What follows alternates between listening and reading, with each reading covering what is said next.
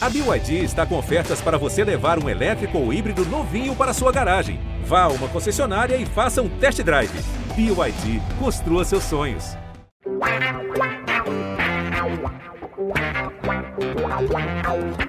Pelé, dois na barreira, correu, o rei atirou. O cara pra lá, sambou pra cá, botou na frente a bola. O time sempre chegando a chance de mais um gol.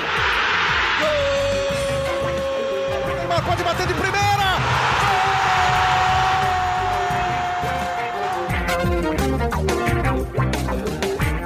Um orgulho que nem todos podem ter. Eu sou Pedro Suaide e esse aqui é o GE Santos, podcast do Peixe aqui no GE. Peixe que, rufem os tambores, voltou a vencer. E voltou a vencer fora de casa, inclusive. Contra o Cianorte, na ida da terceira fase da Copa do Brasil, o time de Fernando Diniz fez 2 a 0 gols de Caio Jorge e Marinho, e encaminhou classificação para a próxima fase. Partida de volta na próxima terça-feira na Vila Belmiro. Para falar sobre esse jogo, analisar também o sorteio da Copa Sul-Americana e comentar tudo o que há de notícia no Santos, estou com os setoristas Bruno Jufrida e Gabriel dos Santos, nossa influencer da voz da torcida Isabel Nascimento, do Imparcialmente Santista, e um infiltrado chamado Leonardo Bianchi. Então, vamos começar pelos que não são de casa mais, né? Léo, e aí, como é que você tá? Caramba, cara, eu passo uma semana fora e os caras já me tiram de casa já. Eu tenho que bater na porta para entrar. Sou cornetado, mas tudo bem, cara. Como o Santos venceu, tá tudo bem por aqui, sim. Tô um pouco tímido, um pouco envergonhado de estar aqui na condição de convidado. Tô com medo das perguntas que o Pedro vai me fazer, mas vou tentar não passar vergonha aqui e vencer por 2 a 0 fora de casa o Cianorte, que não é mais que a minha obrigação. Léo, não tem ninguém que é mais de casa do que você, afinal você construiu essa casa. Se todos estamos aqui é por sua razão. Gostou dessa? Gostei demais, até abri o vídeo aqui, porque eu tô no nosso estúdiozinho aqui de podcast, o saudoso estúdio aqui. Eu não sei nem se eu cheguei a sentar aqui nesse estúdio com o Gilfrida. Acho que ele já chegou, já não existia mais já. Não, sentou, a gente, a gente gravou. A gente gravou um, um podcast aí, salvo engano. Eu, você e Arthur Capuani, outro cara que já nos largou nos últimos meses. Ah, aí. esse daí, esse daí tá em terrenos internacionais agora, né? Mas tudo bem, a gente, a gente aceita. Quem sabe a gente traz ele por empréstimo. Mas faz tempo que a gente não grava aqui. O Gabriel gravou aqui. O Gabriel tava aqui desde a origem. E aí, Gabriel, aproveitando aí, já que o microfone aberto, como é que foi essa vitória do Peixe ontem? Como é que você tá? Tudo em paz? E aí, Pedrão, Léo, todo mundo que escuta o podcast é Santos, Bel, Bruninho. Foi uma vitória importante, né? Acho que não foi uma atuação brilhante do Santos, mas acho que é, isso no momento não importava tanto. É, agora o que importava mesmo era dar fim a, a, ao jejum de vitórias. É, conseguiu uma boa vantagem aí, se praticamente encaminhou a classificação na, na Copa do Brasil e é um, como a gente, como eu pelo menos previ aqui, era mais otimista em relação aos amigos, achava que era um jogo bem mais tranquilo para o Santos e de fato foi o Santos conseguiu ter o controle total ali do jogo e, e, e criou boas oportunidades, parou até na, em boas defesas do goleiro do Cianorte, é, mas acho que foi uma atuação segura do Santos defensivamente e, e conseguiu criar muitas oportunidades no ataque. Então, acho que foi uma vitória merecida e podia ter sido até demais. No último episódio do podcast, a gente falou um pouco sobre a má fase ofensiva do Santos, para variar um pouco da má fase defensiva. E aí, Durante a conversa, Abel sugeriu o nome de Bruno Jufrida para o ataque do Peixe. Mas agora a concorrência ficou um pouquinho mais pesada, porque Caio Jorge e Marinho voltaram a marcar, né, Jufrida? Tudo bom contigo?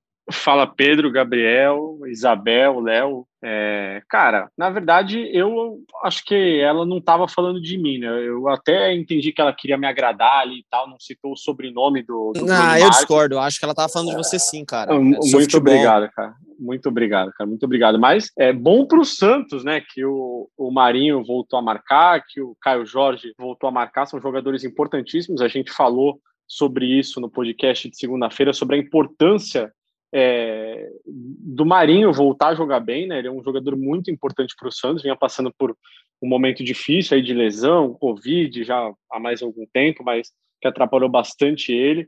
Então, acho que além da vitória, o fato desses jogadores e do Santos por um completo ter jogado bem são as boas notícias de hoje. Ô Bel, já falando um pouquinho sobre esses dois nomes que marcaram ontem, eu quero que você confirme uma impressão que eu tenho, porque assim, o Marinho, indiscutivelmente, é a grande referência técnica e de liderança do elenco. Depois da saída de Pituca, Soteudo, Lucas Veríssimo, eu tenho a impressão que, mesmo aos 19 anos, o Caio Jorge já é também uma referência psicológica da equipe. E quando o Caio Jorge está bem, o resto do time corresponde muito melhor do que quando ele está mais acanhado. E ontem a gente viu ele com muita frieza, abriu o placar com uma cavadinha, aproveitando o rebote, gol de centroavante que conhece a área. E vimos depois o time criar muita oportunidade e fazer gol e caminhar uma classificação muito importante e afastar o que podia ser um princípio de crise se essa vitória não chegasse. Como é que está o coração? Oi, Pedrinho. Oi, todos vocês, porque esse podcast tem 435 pessoas, então não vou esquecer o nome de ninguém. Mas o coração tá um pouco mais calmo, é, mas não com, completamente feliz e tranquilo. Ele nunca estará. Acho que vocês podem reparar que eu sempre sou uma pessoa um pouco tensa. Mas o Caio Jorge, na verdade, na minha opinião, ele sempre joga, sempre é muito, né? Ele em geral joga muito bem. Só que a bola não estava chegando ao Caio Jorge, né? E se a gente reparar ontem, Uh, foi um time que precisou chutar. Eu acho que tudo começou quando o Alisson chuta, quando o Alisson chuta de fora da área, mostra, olha galera, dá para fazer isso, esse negócio aqui, ó, chutar de fora da área. E daí o Luan vai lá e faz também, e daí o Caio consegue pegar o rebote. Então acho que é muito mais a questão do resto do time funcionar do que propriamente do Caio Jorge, né? E falando do Bruno Gilfrida, tem muitos jogadores que eu nunca vi jogar e que às vezes são indicados para o Santos, né? Então a gente pode fazer isso também, porque já que eu nunca vi o futebol de Bruno Gilfrida, podemos indicar. Tem vários empresários que fazem isso, né? Tem gente até que quer ex-jogadores que voltem à Vila Belmiro, jogadores que pararam em 2010. Então talvez também seja esse o tipo de futebol que o Bruno possa apresentar. Mas eu acho que assim, é, é um time que mostra um pouco mais de coerência, e é o que você falou. Seria um vexame total perder ontem. Não seria o início de uma crise, seria uma continuidade. Palavras fortes, Abel. Eu estou contando os dias para o primeiro futebol com cerveja que a gente vai poder presenciar o futebol de Bruno Gilfrida. E quem sabe levar os scouts do Santos para lá. Daqui a pouco cara, Vocês, vocês é, vão se decepcionar. É, é, é, isso que eu ia falar. É melhor não esperar esse dia, porque, cara, é melhor ficar com a, com a expectativa, né? Com a surpresa, com, enfim, com tudo de bom aí que vocês podem imaginar, porque é, o futebol, cara, como vocês podem imaginar. Mas a gente pode virei... editar um DVD, né, cara? A gente pode editar um DVD virei... legal. Eu virei jornalista e nas horas vagas eu surfo. Então, assim, não é nem. Pá, gosta de jogar bola, nem isso eu faço nas horas vagas. Então. E cara... malha bastante também, né? Malha bastante. É, também, também. Tem é o leg day. Só com essa, com essa impressão só. Aproveitando esse clima descontraído aqui, todo mundo de microfone aberto, eu vou levantar aqui uma pergunta para vocês. Algum de vocês lembra qual foi o último jogo do Santos como visitante sem sofrer um gol? Nossa, eu é, talvez na, na Libertadores. É, deve ter tido algum no Campeonato Paulista, que eu obviamente não vou lembrar, mas o, o, único, o último que eu tenho memória assim é mata-mata de Libertadores do ano passado, que foi esse ano já, né? É, teve é... contra o Boca, acho que você tá imaginando, aquele jogo contra o Boca. Isso, isso, teve, então, 0x0 contra o Boca. Essa é a sequência, o 0x0 contra o Boca, e o jogo seguinte foi um 1x0 no Morumbi contra o São Paulo, 10 de janeiro. Com o time seja, reserva. Grande Jobson. Um time jogo. reserva igual o do Jobson, é verdade. Então, Ai, cara. Eu lembro do jogo, mas se você me perguntasse qual seria. Eu tava lá, inclusive. Não tinha a menor ideia. Faz eu tempo, tava hein? lá, tava muito, tava muito frio no Morumbi esse dia, mas assim, muito frio, muito, muito frio no Morumbi esse dia, eu lembro. Foi um, Fazia... um jogo bem ruim, mas o Santos jogou bem até esse jogo. Fazia e depois o Cuca começou a colocar titular, né? Ele começou a falar: Meu Deus do céu, não acredito que fizemos um gol. E ele começou Sim, a colocar entrou Alisson, Pará, Marinho. Entrou Alisson. É. é verdade. Bem então, lembrado. Eu, eu não, fui, não fui tão mal assim, né? Não, você foi, foi muito bem, lembrou o jogo anterior. Foi errou por três é dias, assim, né, Jufrida? É, então, é que, assim, se o Santos fosse um time que tivesse disputado o Campeonato Paulista decentemente, ser, certamente esse ah, seria o Campeonato Paulista. Com certeza. É com que certeza. o Santos abandonou o Campeonato Paulista e não quis jogar, né? Então não teve esse jogo no Campeonato Paulista. Com certeza. Mas só para lembrar, e, e acho que até representar um pouco do sentimento da torcida, de quanto tempo não via o Santos jogar com tranquilidade fora de casa. A gente falou isso no último episódio, a última vitória tinha sido contra o San Lorenzo na Libertadores, 6 de abril, já fazia quase dois meses, e agora o Santos volta a vencer fora de casa, volta a vencer, né? E volta a jogar um pouco melhor. Eu acho que isso é mais importante de tudo, né, Bel? Porque a gente não tá falando de um time só que não estava conseguindo resultado, a gente estava falando de um time que estava falhando na defesa, não estava criando no ataque, e contra o Cianorte, nessa terça-feira, mostrou mais intensidade, mostrou uma marcação pressão, criou várias chances, parou no, no goleiro adversário e podia ter goleado. Assim, faltou ser um pouquinho mais cirúrgico na hora de finalizar, Mas num jogo como esses, um 2 a 0 fora de casa, acho que está de bom tamanho. E acho que o torcedor sai mais otimista pelo que viu dentro de campo e não só pelo resultado, né? Eu acho que assim, dava para ter sido mais gols. Eu acho que o Marinho perdeu uma oportunidade, o Pirani perdeu uma oportunidade, o Marcos Guilherme também perdeu. Não, não sei se perdeu, né? Mas teve aquela bola na trave. E eu acho que a gente pode comentar também, assim, não que eu esteja apresentando o podcast, mas a, a volta do Luiz Felipe também do John, né? Eu acho que foram coisas muito estranhas na hora que eu vi, eu não gostei, mas que teve teve até uma partida regular, né? O Luiz Felipe teve uma partida sem erros, que eu acho que já é uma vantagem para o torcedor quando tem uma partida tanto do Luiz Felipe quanto do Pará, que não tem erros graves, né? É o que o Bruno bem comentou, ele até colocou no Twitter, na questão da gente não ver treino, né? E por muitas vezes, talvez para o Diniz tá, esteja fazendo mais sentido voltar com o Luiz Felipe, que são pessoas que a torcida que, que precisa trabalhar muito mais do que os outros. Ele vai precisar fazer um jogo o dobro, muito melhor do que o Luan Pérez, para que a gente fale bem da partida dele. Eu acho que assim, é uma partida com inúmeros erros ainda. O Cianorte cresceu na, na segunda metade. Ele teve, acho que um, um, teve um chute, né? Acho que foi aos 14 minutos do segundo tempo, mas depois pressionou mais o Santos. Ainda é um time com muito, muito desorganizado, é um time que falta muita sintonia. O meio de campo também não funcionou ontem. O que aconteceu foi que o ataque foi mais um pouco mais efetivo e a defesa não fez grandes falhas, mas também o Cianorte não chegou. Então é muito complicado avaliar esse Santos que ainda não tem meio de campo. Eu acho que o Alisson, na minha opinião, fez uma partida boa, mas tanto o Jean quanto o Pirani continuam apagados, né?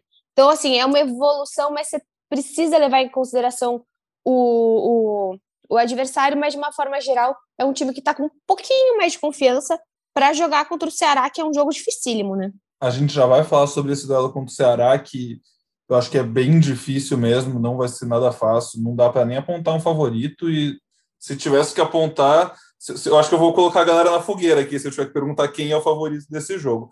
Mas, Gabriel, é, se o meio de campo do Santos continua sem funcionar, você acha que esse é o caminho? É tentar, tentar, tentar chutar e na raça, já que não está indo bonito, vai tentar fazer gol de qualquer jeito, arriscar de fora da área, cruzamento. É claro que tem dia que não vai dar certo, mas ontem, pelo menos, as oportunidades foram criadas. Cara, sem querer desmerecer a vitória do Santos, mas o Cianorte não é parâmetro, né? É, é um adversário que se mostrou fraquíssimo tecnicamente, estava ali só tentando não levar mais gols, ofereceu pouco perigo até é, Abel falando sobre a atuação do Luiz Felipe, ele foi pouquíssimo exigido na zaga, tanto ele quanto o Luan Pérez. O Luan Pérez até falou na entrevista depois que, é, que como eles não estavam sendo tão exigidos, eles estavam ajudando muito mais na, marca, na, na, na, armação, na criação de jogadas, na saída de bola, enfim. E foi assim que saiu o primeiro gol do Caio Jorge, com a finalização do Luan Pérez ali de fora da área, depois do, de um cruzamento do Jean Mota. Aí o Caio Jorge aproveitou o rebote. Então, acho que é, não é todo jogo que vai dar certo esse chuta-chuta, esse arrisca, sem ter uma, uma jogada mais trabalhada. É, enfim, sem o meio-campo participar tanto. Concordo com a Bel quando ela disse que o meio-campo ainda estava um pouco off ontem. É, acho que é, o Santos se aproveitou muito mais da, da limitação do adversário do que das, da, da, da, própria criação em si. Em si. É, mas acho que é um caminho para essa confiança sendo, ser retomada, né? Principalmente o Marinho ontem se mostrou muito participativo, é, criou bastante jogada, perdeu gols, é, enfim, fez o gol dele, e acho que foi um, um, bom jogo do Santos, mas acho que não dá, dá para levar como parâmetro, por exemplo, para o jogo contra o Ceará, que vai ser um jogo completamente diferente, tipo, um adversário muito mais bem trabalhado, com mais qualificado.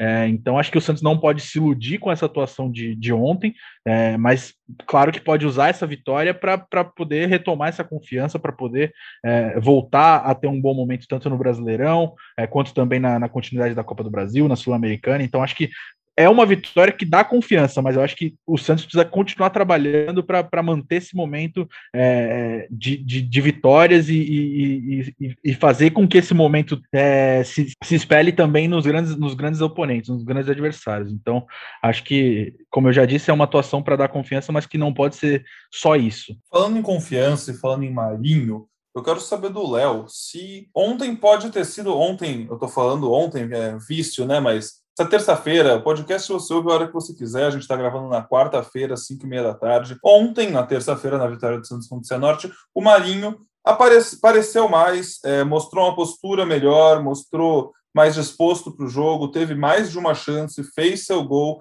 E aí eu quero saber do Léo até onde ele acha que o crescimento do Marinho pode levar o Santos. Porque a gente fala de um time muito desfalcado, a gente fala de um time sem Sandri, sem Carlos Sanches, que a gente também vai comentar mais para frente, pode voltar ou pode ir embora, enfim. Mas pensando no Marinho mesmo, que foi o cara que ano passado foi o rei da América, né? Se o rei da América voltar, esse Santos vai subir bastante, você acha? Olha, Pedro, eu não sei até onde o Santos pode ir com o Marinho, mas se o Santos for a algum lugar, é muito por causa do Marinho. Acho que isso é muito claro para todo mundo. O Marinho é, é o único cara diferente nesse elenco, diferente, assim, né? Que, é, que quem pode decidir. E o Santos sente muito quando ele tá abaixo, né? Acho que acima de tudo, aí até voltando um pouquinho na fala do Gabriel, Pedro, acho que a vitória contra o Cianorte ela é aquela vitória que ela é fundamental para você ter passe. Acho que é isso que o Santos precisa nesse momento, né? O Santos é um time em construção ainda. A gente tem a chegada do Danilinho, né? Como a Bel disse, o Danilo Bosa, que é um zagueiro, tem a chegada do Marcos Guilherme, talvez tenha a chegada do, do Zanocelo também, que é um meia.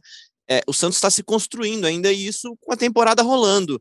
Então, vencer o Cianorte, nem que fosse por meio a zero, era fundamental eu só lamento de não ter sido uma goleada, né? Porque aí sim você chegaria, talvez, no confronto contra o Ceará, zerado 100% na confiança, né? Falando, pô, dá para dá para extrair mais esse time. Mas, assim, eu não sei te dizer até onde o Santos pode ir, porque o Santos está se construindo ainda com o Marinho. Mas eu sei que se o Santos chegar a algum lugar legal na temporada, vai ser por causa do Marinho, e se não conseguir chegar, vai ser também pela falta dele, né? É, ele é o cara do time, ele é o craque do time, e a bola precisa chegar neles, né? Eu também acho que foi o Jufrida que falou no começo, ou você, sobre o Caio Jorge, é assim, né? O Caio Jorge, ele não é o Lewandowski, mas ele é um jogador que tem muita inteligência de jogo, e eu vi o Jufrida comentando isso no Twitter, para voltar, para se posicionar atrás da defesa, para vir buscar a bola. Só que ele não vai resolver o jogo sozinho. Então a bola precisa chegar nele, a bola precisa chegar no Marinho, e acho que aí já completando a rodinha aqui, citando todo mundo, acho que a Bel dá a letra, né? Falta tudo, tudo que falta no Santos está no meio de campo ainda. Acho que a defesa tem bons talentos, o gol está resolvido, o ataque tem bons talentos e tem um Marinho que precisa acordar para a temporada novamente, mas acho que no meio-campo ainda tem essa lacuna, né? Acho que vencer é bom porque dá tempo para o Fernando Diniz trabalhar esse time, tentar encaixar principalmente o Gabriel Pirani, que é quem está mais abaixo e é quem a gente mais espera nesse meio-campo. E você falou aí de Marinho, falou de Caio Jorge, e agora eu vou passar a palavra para o Gilfrida para falar sobre o que ele achou, para ele falar sobre o que ele achou do jogo, mas também quero perguntar sobre o outro nome desse ataque, que é o Lucas Braga. Eu estava lendo sua análise aqui no GE. Globo, Gilfrida, do jogo de ontem, inclusive recomendo ao torcedor Santista que ainda não leu, entra lá em ge.globo Santos, dá uma olhada no que o Gilfrida falou sobre a partida, e você cita o Lucas Braga como uma, um ponto de ponto de segurança do Santos em alguns momentos, um, um jogador que muitas vezes foi foi pressionado por marcação tripla. A gente viu uma dobradinha dele com o Felipe Jonathan em alguns momentos do jogo. É, com a saída do Soteudo, a gente levantou muitas dúvidas sobre como seria esse momento, essa adaptação do Lucas Braga como titular, né? E a gente vê ele crescendo na posição e acho que crescendo na responsabilidade também, sendo mais procurado pelo Santos. Óbvio que é uma característica de um jogador com características muito diferentes às do Soteudo, mas que pode entregar de um jeito diferente também, certo? Com certeza, Pedrão. Eu acho o Lucas Braga um jogador muito útil ao Santos. Eu acho que é, ele não está ainda à altura do Soteudo, apesar de jogar muito bem. Acho que o Soteudo acabava sendo um pouquinho mais decisivo é, individualmente falando. O Lucas Braga é, ainda tem, um, eu acho que ele ainda tem um pouquinho de dificuldade na hora do drible. Ele tem muita velocidade, muita inteligência, mas parece que na hora do drible ele ainda não tem a mesma a mesma capacidade. Soteudo é algo que ele vai aprimorar muito, com certeza, não tenho dúvida disso, porque ele tem se mostrado um jogador muito útil, acho que todo mundo aqui concorda comigo. É, e ele é muito regular, assim, algo que chama atenção no Lucas Braga. É difícil de você ver o Lucas Braga jogando muito mal, e ele também não é aquele cara que é, vai tirar nota 10 no jogo. Ele está sempre ali na média, não costuma errar muito, às vezes fica um pouquinho mais apagado porque a marcação é, fica um pouco redobrada, como ontem, e como eu escrevi na minha análise, em alguns momentos ele teve a marcação de três jogadores adversários, e nem sempre o Felipe Jonathan vai estar ali para ajudar o Lucas Braga. Então, é, o que eu acho dele é que ele é um jogador na média ali, ele para o Santos está ótimo, para as opções que o Santos tem, é, e dificilmente ele vai decepcionar. Mas também dificilmente ele vai ser o ponto fora da curva do time. Ele vai sempre jogar ali na média, o que como eu já disse e repito, acho que para o Santos está muito bom. Turma, antes da gente começar a passar de assunto e falar do Sul-Americano, depois falar sobre Ceará e também quero falar sobre os reforços, porque teve entrevista do novo executivo de futebol do Peixe, Diniz falou, falou até sobre Paulo Henrique Ganso, só queria comentar isso aqui com vocês. Alguém tem algo a dizer a mais sobre o jogo? Algum destaque, algum comentário pontual? Abel tem algum desabafo, quer tirar do peito alguma coisa que viu em campo lá no Paraná também? Olha, eu acho que o que o torcedor sentiu bastante foi a comemoração, não sentiu, né? A comemoração do Marinho. Eu acho que ele precisa entender a responsabilidade que ele tem. É bacana, é rei da América, é rei do Cartola, isso é tudo muito legal. Só que agora é o que vocês falaram, ele leva esse time nas costas. Se o Santos vai bem é por conta dele, vai mal por conta, por conta dele, exatamente como vocês pontuaram. Então, eu acho que falta um pouquinho mais, talvez, de sei se uma solidariedade com os colegas. A gente viu ali no, no gol, no, no segundo gol, como o Caio poderia ter chutado, ele passa para o Marinho. Teve mais de uma tentativa que o Marinho se arriscou a se, arriscou a fazer o gol quando ele poderia ter passado para alguém. Então, eu acho que assim, o Marinho precisa um pouco mais ter essa consciência da responsabilidade que ele tem. Eu não achei tão, como Santista, é, não acho tão legal ele não ter essa baita comemoração, ter uma comemoração muito mais, é, eu sei o que eu tô fazendo, é isso que eu faço, são gols. Porque não, você não estava fazendo exatamente isso nos últimos jogos, até porque estava afastado, né? Então, acho que é mais o ponto que o Maria é tão importante, que acho que ele, ele passou por ano passado sentido toda a graça, todo o prazer dessa importância, porque ele dividia com o Soteudo, porque ele dividia com o Lucas Veríssimo. Agora é ele. E essa, esse prazer, essa felicidade, essa emoção vai vir com uma baita de uma responsabilidade. Então não dá mais para ser uma pessoa tão faltosa, não dá para levar tantos cartões. Ontem ele caiu demais, né? Marinho saiu marrom do jogo, inteiro sujo de lama, também porque tem essa fama de brigador, de relevar cartão até por reclamação. Então, acho que vai ter que a gente vai precisar ver um Marinho mais uh, decisivo e também um pouco mais maduro esse ano, porque a importância dele é maior. Aliás, só para comentar, pênalti, o pênalti que o Marinho sofreu no primeiro minuto de jogo é um absurdo, né? Mas enfim. Eu ia falar exatamente isso. O Nossa, primeiro e no segundo tempo. Disso. No segundo tempo teve um pior ainda, que eu acho que os dois foram muito pênaltis, dois pênaltis ignorados. O primeiro pela, foi um pontapé. É, o segundo senhora. foi um ipom. o segundo foi um ipom, Então foram dois pênaltis. Mas é impressionante. É, na minha opinião, ignorados pela arbitragem. Vale lembrar que nessa fase da Copa do Brasil não tem VAR. Então o VAR só entra na Copa do Brasil a partir das oitavas de final. Mas eu achei dois pênaltis claríssimos que, que foram ignorados para o Santos. O Jufrida tinha aberto o microfone quando eu perguntei ali se alguém tinha mais algum destaque do jogo. Você tem mais alguma coisa para falar sobre a partida? É, na verdade, o que eu ia dizer é que o Santos ontem não fez mais do que obrigação dele. A gente é, comentava antes do jogo e tal, que era obrigação do Santos vencer, ele foi lá e fez obrigação dele, o que para o Santos, diante dos resultados recentes, já é uma grande coisa, né? Então, apesar de ter sido só obrigação, eu acho que a torcida tem direito, sim, de ficar feliz com o que viu ontem em campo. Tá certo. Eu concordo com o Abel, eu acho que ser ídolo não é só pro lado bom, né? Ser ídolo na hora que o time tá mal, você tem que mostrar muita personalidade. Vamos torcer pro Marinho mostrar, porque é um cara que já mostrou ser uma pessoa muito boa, um cara que corresponde dentro de campo e fora de campo. Tomara que ele consiga carregar o peixe lá para cima. Lá para cima também na Copa Sul-Americana, porque saiu o adversário do Santos. O adversário é o Independiente, o famoso rei de Copas, lá da Argentina. Jogo de ida no dia 15 de julho. Jogo de volta na semana seguinte, no dia 22. O Santos recebe os argentinos na Vila na primeira partida e depois viaja ao estádio Libertadores da América para decidir a vaga. Independente terminou em terceiro do grupo B do Campeonato Argentino, teve seis vitórias, dois empates e cinco derrotas em 13 partidas e caiu nesse final de semana para o Colón na semifinal do torneio. Na Sul-Americana, na fase de grupos, ele enfrentou o Montevideo City Torque, o Bahia e o Deportivo Guabirá.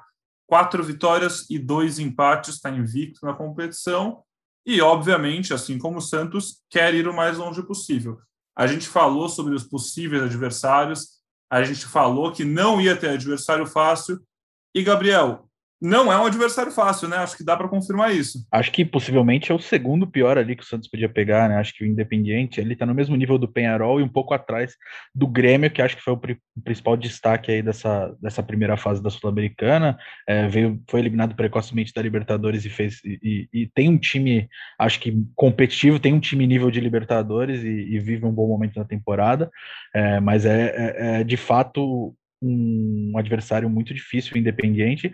É, primeiro jogo na Vila Belmiro, a decisão é lá em, em, em Avejaneda, na Argentina, estádio que estive em 2018, né? Vai ser uma reedição do, do caso Sanches, né? Provavelmente, porque né, saudades, 2000... Gabriel. Pô, aquela época era boa, aquela época era boa, não tinha pandemia. É, foi minha primeira viagem internacional ali para jogos oficiais, né? Antes eu tinha ido para o México cobrir amistoso, mas é um, um estádio bem. É, na época que eu fui tinha torcida, né? Então era bem é, torcedores é, pressionavam muito, então agora não vai ter torcida, mas o Independente de fato é um dos, dos piores cenários aí para o Santos, mas creio que com tempo de trabalho, o jogo é só em julho, não só em 15 de julho, depois 22 a volta na Argentina, é, dá para o Diniz tentar arrumar um pouco mais esse time. É, acho que se o jogo fosse agora já, o Santos teria algum, alguns problemas, é, mas acho, acho que com esse tempo para trabalho, é, com a chegada de mais nomes, já tem reforços já contratados, com mais é, nomes aí, mais opções sendo chegando, acho que o Santos pode ter é, chances aí contra o Independente, até porque o Independente nem, nem na Libertadores estava, então acho que é um time que é completamente superável. Como o Gabriel disse, a gente está longe do jogo, a gente não tem como prever como os times chegam, isso aí. A gente sabe que futebol é muito de momento, então nem tem muito o que falar da partida. Mas, Jufrida, o que dá para falar é que pouquíssimos jogos da América do Sul têm duas camisas tão pesadas quanto essa se enfrentando, né? Acho que poucas combinações colocam camisas de tão peso no continente como Santos e Independente. Cara, vai ser um jogo enorme, né? Um jogo de Libertadores. A gente falava é, aqui no podcast que o Santos ter ido para a Sul-Americana não, não, era significar, não significava que o Santos teria vida fácil. É, e tá aí, tá aí o resultado. O Santos vai enfrentar o Independente, que é um time gigantesco também. É, o Independente, inclusive, que foi campeão da Sul-Americana com Ariel Holan, ex-técnico do Santos, né, sobre o Flamengo em 2017. Então, é uma equipe tradicionalíssima em Sul-Americana. Mas se o Santos encara a Sul-Americana como um campeonato plausível, não pode pensar muito em escolher adversário fácil, né? Ia ter que passar por todo mundo, como é, enfrentou o Boca na Libertadores do ano passado. Eu acho que é, eu acho que o Santos tem que focar principalmente a Copa do Brasil, é, que é um, um campeonato mata-mata aí onde o Santos pode encarar uns times é, mais fracos, digamos assim.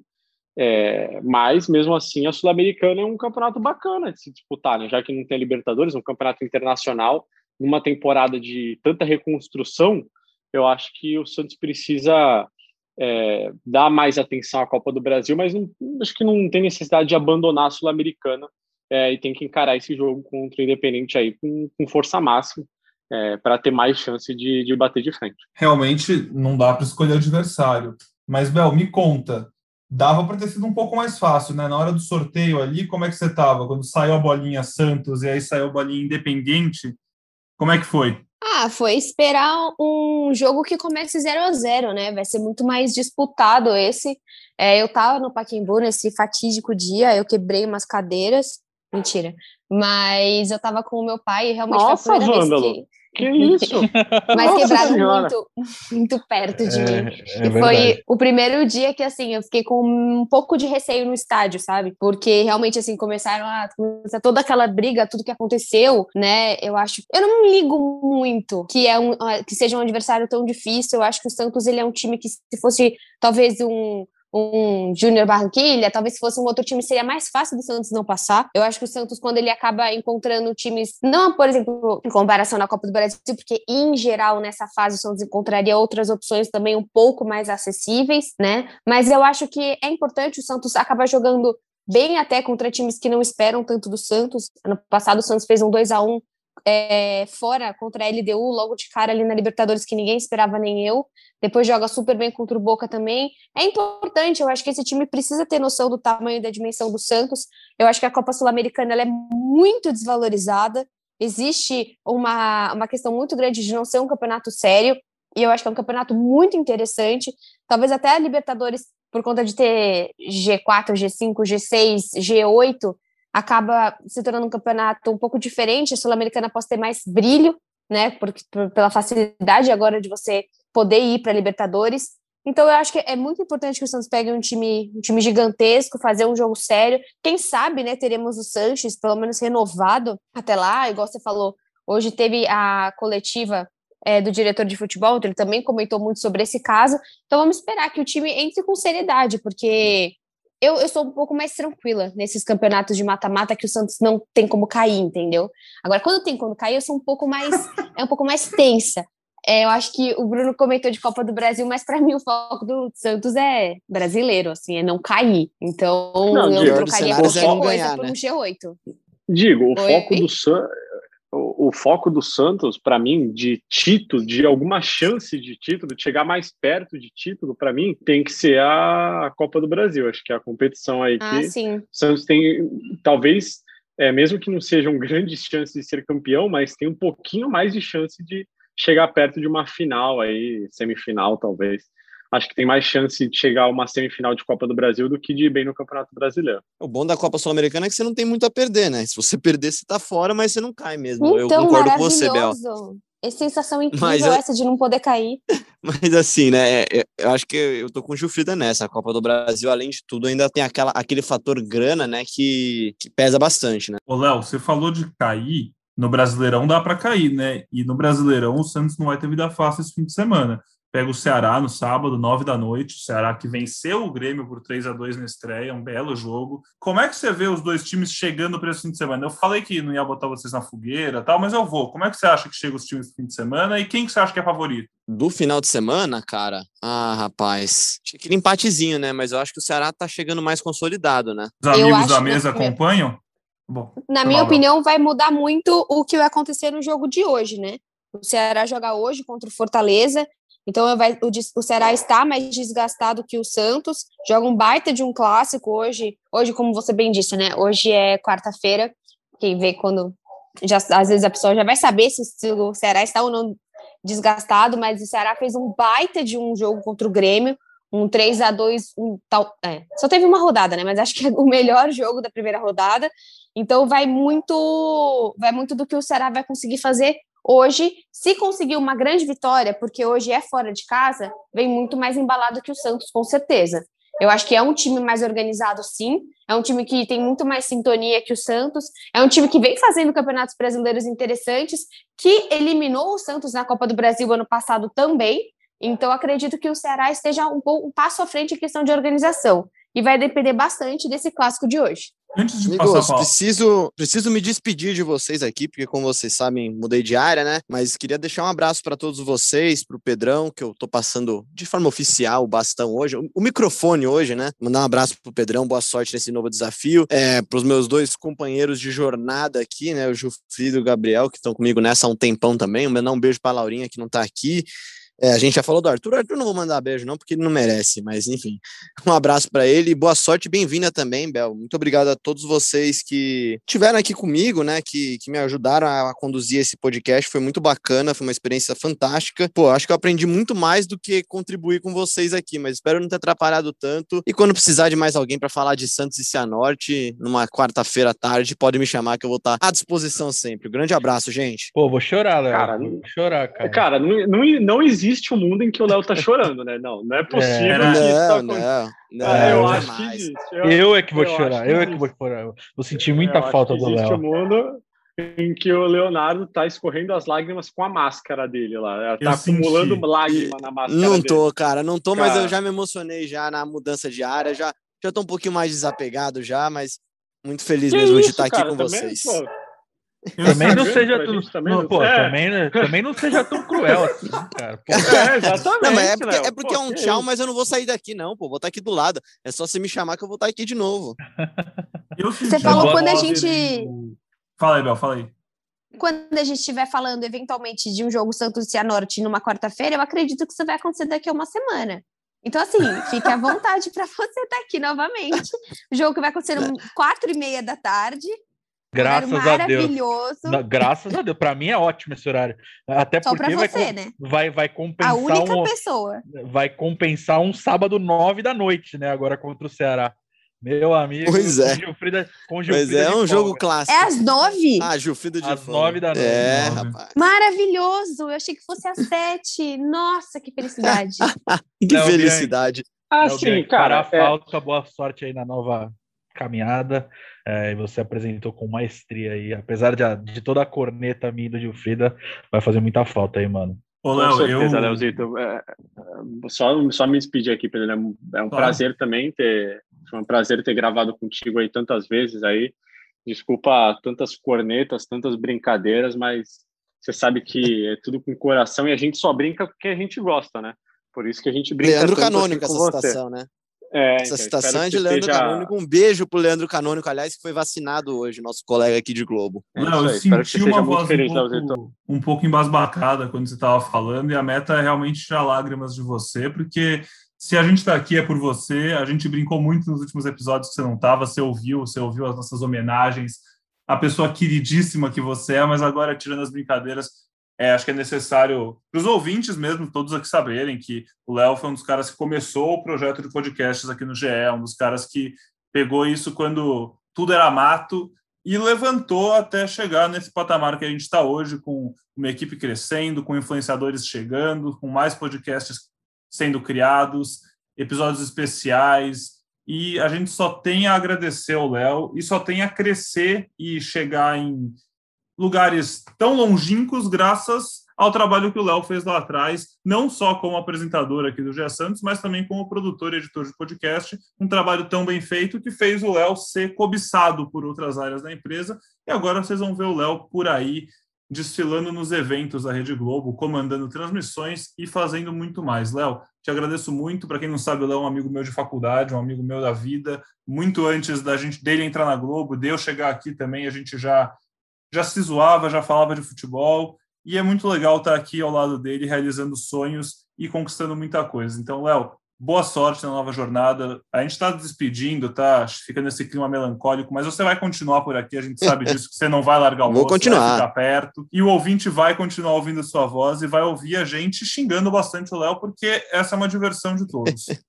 Grande beijo, Pedrão, para você. Da- da- Desse jeito vocês vão conseguir me emocionar mesmo, mas muito obrigado por tudo que vocês fizeram e muito bem-vindo, Pedro. Muito boa sorte aí nesse novo desafio. É, é, é difícil, mas é legal pra caramba e vai ter muita coisa legal ainda pra frente ainda.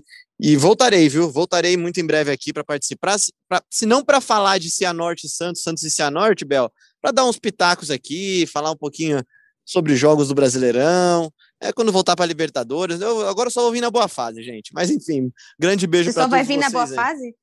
Pois é, vai demorar talvez.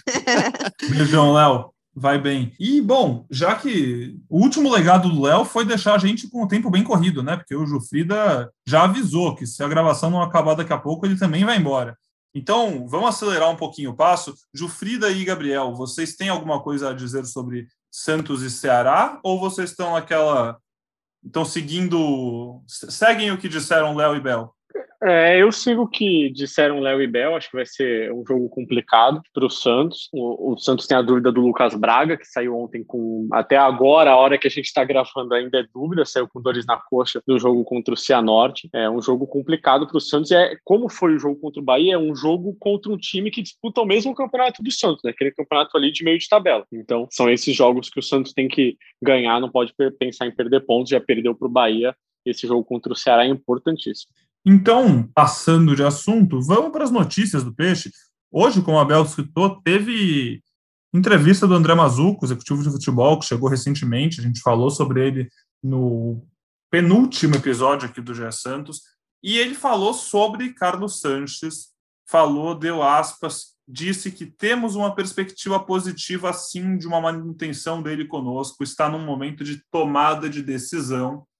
E aí, para começar, eu quero ouvir o comentário do Gabriel sobre o que ele sentiu dessa declaração sobre o, sobre o Sanches e se agora as coisas podem começar a caminhar um pouquinho mais na renovação com o uruguaio, que eu acho que é um desejo unânime da torcida, né? Pois é, a torcida, como a gente já destacou no último podcast aqui, fez bastante campanha, né? É, hashtag enfim, mas a situação até esse momento segue a mesma, apesar dele ter mostrado esse otimismo. É, obviamente as conversas vão seguir, o Sanches tem contrato até é, julho ali, e, e, e, o Santos tinha a ideia de, de, oferecer um contrato de produtividade, mas acho que provavelmente vai ter que seguir outro caminho, porque o Sanches não se animou muito com essa possibilidade. É, mas as negociações seguem, então é, não, não tem nada muito bem encaminhado, nada avançado, então acho que vai, o Santos vai ter que começar um pouco da estaca zero para poder renovar esse contrato com o Sanches. Mas o Mazuco né, adotou um discurso otimista, o, o presidente André Zoedo, em uma entrevista feita há alguns meses também tinha adotado um tom otimista, mas é, até o, o, momento que a gente está gravando aqui não tem nada nesse sentido. É, e também na coletiva o Mazuco falou sobre a situação do Caio Jorge de uma forma muito mais contida do que a do, uh, do que a do Carlos Sanches, né? O Carlos Jorge também que está em fim de contrato, está num bom momento agora, fez gol, vem fazendo gols, vem dando assistências, é, mas a situação do Carlos Jorge é um pouco mais delicada e, e vista com mais dificuldade, né? O próprio André Zueda é, já disse que, que ele tinha, ele e os familiares dele já tinham decidido que esse é o momento de ir para a Europa. O Caio Jorge tem contrato até o fim do ano aí e, e poderia assinar um pré-contrato com qualquer outro clube já, já a partir do mês que vem, né? E deixar o Santos de graça. Mas essa não é uma intenção dele. É, ele quer que o Santos seja recompensado por uma, por uma saída, é, mas também é uma situação vista como travada nesse momento, é, mas obviamente mais difícil que a do Carlos Santos, como eu já falei. Belzinha, se a gente fala que o Santos ainda está tentando entender, se recuperar das saídas do Veríssimo, do Pituca, uma saída do Caio Jorge não ia ser nem. Se vier dinheiro, né, pode ser um pouco boa, mas assim, acho que ainda assim, falando dentro de campo, vai desfalcar bem o Santos, né? E a gente sentiu realmente um tom um tanto quanto pessimista do Mazuco na coletiva quando ele falou sobre o garoto. Sim, com certeza. Eu acho que o Caio Jorge, dos jogadores mais jovens, é o que vem melhor jogando, é o jogador experiente do Santos hoje, né? Quando você tem Pirani, você tem Ângelo, você tem Kevin Maltos, você tem é, Kaique, você tem tantos meninos, que às vezes são o quê? Um ano, dois anos mais novos que ele, até acho que o Pirani tem a mesma idade que ele, mas o, o, o Caio hoje, ele é, sim, o jogador mais experiente é, desse ataque, que, assim, é o cara que foi ano passado para Libertadores, é um cara que foi bem ano passado em todos os campeonatos, então eu acho que é uma perda muito grande e é muito difícil que o Santos consiga um valor que consiga é, suprir essa perda. Obviamente, a gente tem o Marcos Leonardo, tem o Bruno Marques também, e tem o Raniel, que possa voltar é, esse, esse tempo, mas eu acho que o Caio está muito bem nessa posição. É, no jogo contra o Cianorte mostrou uma dupla muito boa com o Marinho, eles conseguiram jogar bem juntos. Então, o Soteldo eu acho que já vinha numa fase inconstante. Né? Já havia mostrado há muito tempo que queria ir para a Europa, por mais que ele não tenha acertado exatamente a Europa, mas ele saiu já numa fase que estava claro que ele queria sair do Santos, teve aquele todo aquele embrólio dele na Venezuela, mas acho que dinheiro vai ser muito difícil, um dinheiro que realmente compre tudo isso, né? Hoje no Santos a gente teve a saída do Quaresma, e muito se diz que é porque o Quaresma, o Santos hoje na sua diretoria tem mais pontos financeiros e políticos e menos pontos esportivos. Então é esse balanço que o Santos vai precisar conseguir fazer. Precisa ser um time que seja administrativamente melhor, mais qualificado, mas não pode esquecer o esportivo, porque senão é como a gente bem falou, cai para uma segunda divisão, ou eventualmente, agora com a Libertadores, a desclassificação perde dinheiro, se for desclassificado pelo Cianorte, perde dinheiro também. Precisa andar as duas coisas juntas. Eu acho que a perda do Caio Jorge é uma grande perda apenas esportivamente, porque financeiramente o Santos teria que lucrar muito para conseguir suprir esse jogador. Aproveitando que a Bel comentou do Quaresma, para passar a informação completa aqui para o ouvinte, que o José Renato Quaresma, né, membro do Comitê de Gestão do Peixe, renunciou sua saída para cuidar da saúde, ele é um dos nove membros do comitê, e nessa quarta-feira ele deu esse comunicado. Falando de chegada também agora um pouco, e já passando um pouco para a coletiva do Diniz, Jufrida, o Danilinho, amigo íntimo da Isabel, Danilo Bosa, zagueiro, chegou por empréstimo até o fim do ano, com opção de compra por mais quatro anos. E na hora de se apresentar, e aí eu vou falar um negócio que eu acho muito divertido, toda vez que eu tenho apresentação de jogador e tem aquela clássica pergunta de se apresenta para a torcida, quando é um jogador que chega de um clube menor. E aí eu gosto da descrição dos jogadores. E a do Danilo Bosa foi: sou um zagueiro de bom passe, boa saída, veloz e bom cabeceador. E assim, eu não estou desmerecendo o Danilo Bosa, pelo amor de Deus, eu realmente acho que ele pode ser tudo isso. Mas na hora de se apresentar, ninguém vai falar o que faz mal, né? Mas, agora, pontuando e falando mais sério sobre o Danilo Bosa, pelo que ele se descreveu, é um perfil que se encaixa muito com o estilo de jogo do Diniz, né? A velocidade para cobertura, boa saída de jogo, bom passe. E, já aproveitando para passar a palavra para você, o Diniz, na coletiva de ontem, falou de apostas que vingaram no Santos nos últimos anos e citou Pituca e Vitor Bueno como exemplos, né? Jogadores que são garimpados de equipes menores, que é o caso do Boza e dos outros reforços que parecem estar perto de ser anunciados no Santos, né, Jufrida? É, acho que é o único, a única maneira aí do Santos conseguir se reforçar é, para essa temporada é contratar jogadores assim, ou jogadores mais experientes, né, Pedro? Tipo o Ganso, que é o nome que o Santos busca no mercado, é, por empréstimo, enfim, o Marcos Guilherme já é um jogador é, que não, não é mais tão novo como o Danilo, como o Moraes, como o Vinícius, que o Santos está contratando.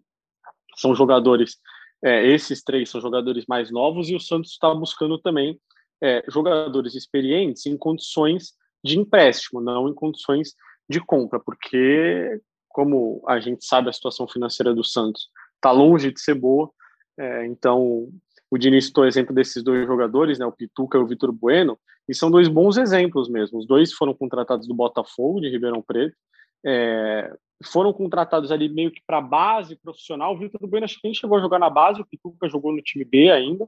É, então são jogadores que chegaram quase sem nenhuma expectativa, depois de se destacarem no time onde eles jogavam, mas também não foram craques nesses times, foram, né, é, como disse o Mazuco hoje na entrevista dele, não vai ser sempre assertivo, né? Mas tem que tentar ao máximo ser assertivo. E aí o Santos tem que contratar esses jogadores é, que não são os craques dos times, mas se destacam. Então acho que o Santos tem, tem esse caminho a seguir aí para driblar um pouquinho essa crise financeira. É um caminho que faz bastante sentido mesmo. A gente já viu muito jogador aqui, principalmente aqui em São Paulo, né? dando certo depois de um time pequeno do interior, de um bom paulista, para um time grande, e aí alçando voos maiores na sequência da carreira. Óbvio que não é toda vez que vai dar certo, mas eu acho que é um, um, é uma tentativa muito mais assertiva do que também gastar muito dinheiro por jogadores que às vezes não vão dar certo, sendo que o Santos hoje não pode gastar dinheiro, né? E aproveitando. Jogadores que... velhos também, né, Pedro? Jogadores Sim. que não jogam faz tempo, jogadores que estão no banco em outros times, jogadores que são terceira opção em outros times, eventualmente cariocas, né? Eu acho que tem que pensar, é, prestar Abel, atenção Abel, Abel, Eu vou ser... Abel quer que o Santos. Abel quer que o Santos espere o fim do contrato do Messi e contrate ele de graça. Assim, vai, vai achar esse jogador. Porque assim, de graça falar, é isso aí, ó. Quando a Abel começou a falar. De graça vou... é isso aí. Eu, eu, não sei se eu sou muito ingênuo, mas quando ela começou a falar, eu achei que ela estava falando assim, como um todo, um perfil de jogador que o Santos não, não deveria ir atrás. Mas logo Abel entendi, é um perigo, cara. Abel eu entendi a maldade. Tenho um perfil claro palavras. do jogador que o Santos não deve ir atrás. O perfil, um perfil se chama assim, Paulo Henrique Ganso Paulo Henrique Ganso, que também foi tema da coletiva de Fernando Diniz, e a aspa exata, palavras de Fernando Diniz são seria bom, seria bom para todo mundo. Agora eu te pergunto, Bel, todo mundo quem, quem é cara pálida, né? A mãe, Porque o pai Bel não tá bom. e o Bruno e a família dele. Isso é todo mundo. Cara, assim, eu tô realmente torcendo pro Ganso ir pro Santos só pra gente ter podcasts e vídeos de reação da Bel. E, não, é, acho que pra questão de conteúdo, o torcedor Santista devia desejar. Mas é, cara, o meu vídeo falando o que eu acho sobre o Ganso tem 30 mil views. E eu falei, uau, é só porque eu falo mal de um cara. Mas eu acho isso incrível, assim. É realmente, é um cara que chama muita atenção. É, antes de pedir o comentário final de vocês, só lembrando, nesta quinta-feira, as sereias jogam, tem um jogão, sereias contra a Ferroviária, um jogo de seis pontos, vale muito. Santos está em terceiro no Brasileirão Feminino, na Série A1, né? 24 pontos em 11 jogos. A Ferroviária é o sexto colocado, com 20 pontos, está bem embolada essa briga. Uma vitória vai ajudar bastante nas pretensões santistas do Brasileirão. O jogo acontece às três da tarde. Fiquem ligados que vale muito a pena. E vamos para os comentários finais. Gabriel dos Santos foi muito bom esse podcast. Um forte abraço para você. O que você tem a dizer? Cara, eu tenho a dizer que o podcast ficou ótimo, mas também ficou bastante longo. E agora eu vou escrever minhas gavetas e me preparar para um grande feriado aí sozinho, já que Bruno Gilfrida vai me largar, vai sair de folga. Então é, teremos muito trabalho aí pela frente. Provavelmente é, com o anúncio de reforço, né? O Vinícius Anocelo está chegando, mas vamos que vamos aí. E, e, sábado, nove da noite, tem Santos e Ceará. Um abraço, Pedrão, um abraço, Bel, um abraço, Jufrida e todo mundo que, que escutou o podcast de Santos até agora. Jufrida, tudo certo? Tá, tá animado cara, feriado? É isso então? Vai ter folga? Cara, eu, eu tô animadaço, assim, porque eu tô de folga, né? Eu nem sei muito bem o que dizer, assim. É, infelizmente não vai ter nenhum episódio do podcast nesse meio tempo, porque sabe o que seria bacana? Assim, o meu sonho de consumo seria o Ganso ser contratado amanhã, tá? vão ser contratado amanhã e a Bel ser chamada para um episódio extraordinário do podcast para eu ouvir na minha folga, assim, porque eu ia, sério, eu ia curtir num nível assim, ia ser o ápice da minha folga. Eu ia sentar, abrir uma cerveja, pegar um amendoim, ligar Ah, mal de o folga meu você, né? celular De planos. e ouvir a Bel falando sobre a volta do Ganso. Seria isso, assim, esse seria o ápice da minha folga, o ápice. Então, assim, Bel. eu peço encarecidamente que se o Santos contratar o Ganso, eh, tenha uma edição extraordinária só com a Bel falando sobre o Ganso. Deixa Um a Bel, monólogo. saindo do Pedro Sozinha. apresentando. Isso, põe a Bel aí, abre a sala do Zoom, fala, Bel, é o seguinte, eu vou gravar aqui, tá bom? E você fala à vontade o tempo que você quiser sobre o Ganso, tá? E assim, se o podcast não for pro ar, não tem problema, Pedrão. Você me manda no WhatsApp que eu vou deixar em looping. Vou Você- deixar na minha- no celular em, em looping passando para eu ouvir no meu feriado.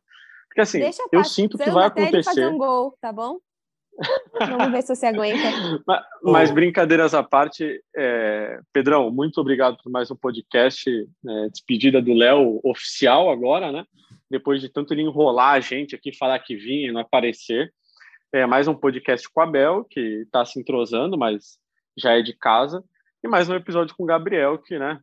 A gente já, já tá nessa parceria aí desde o do começo do ano passado. Bom feriado para todo mundo, bom trabalho, porque eu, infelizmente, vou folgar. Não queria mais, né? Já que saiu aí na escala, eu vou ter que folgar, então é, acompanho de longe o trabalho de vocês. Ô, Bel, faz o favor e indica uma série para o Jofrida assistir na folga, por favor. Porque eu concordo com você que se o ponto alto é ouvir o nosso GE Santos, com todo respeito ao nosso trabalho, né? Mas não tem. Você tem alguma série boa não, tá não, vendo eu, aí? eu tenho, eu tenho, eu tenho Pesadelo na Cozinha para terminar de assistir ainda do, do Jacan. ainda tem alguns episódios para eu assistir, então eu vou, vou aproveitar a folga para assistir Pesadelo na Cozinha. Tá certo, Eu acho tá que é um certo. ponto mais alto do que me ouvir falando sobre o Ganso, até porque eu não tenho nada a falar. Eu quero agradecer vocês novamente pelo podcast, pela oportunidade de estar aqui. E quem sabe a gente consiga fazer um podcast novamente com outra vitória.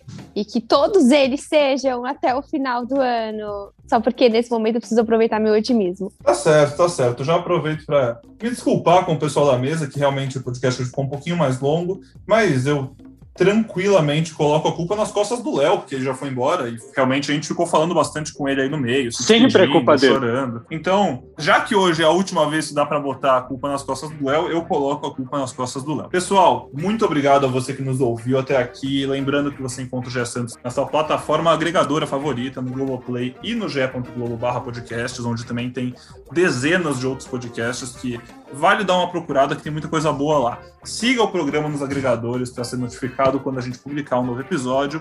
Interaja conosco no Twitter pelo underline peixe e também no arroba slidep, arroba beijilfrida, arroba underline Gabriel 2 Santos, arroba impar santista e podem cornetar à vontade no arroba Leo M. Bianchi. Mais uma vez, muito obrigado. Nos vemos novamente semana que vem. E até lá, fique ligado no ge.globo barra Santos. Um beijo, um abraço e até logo.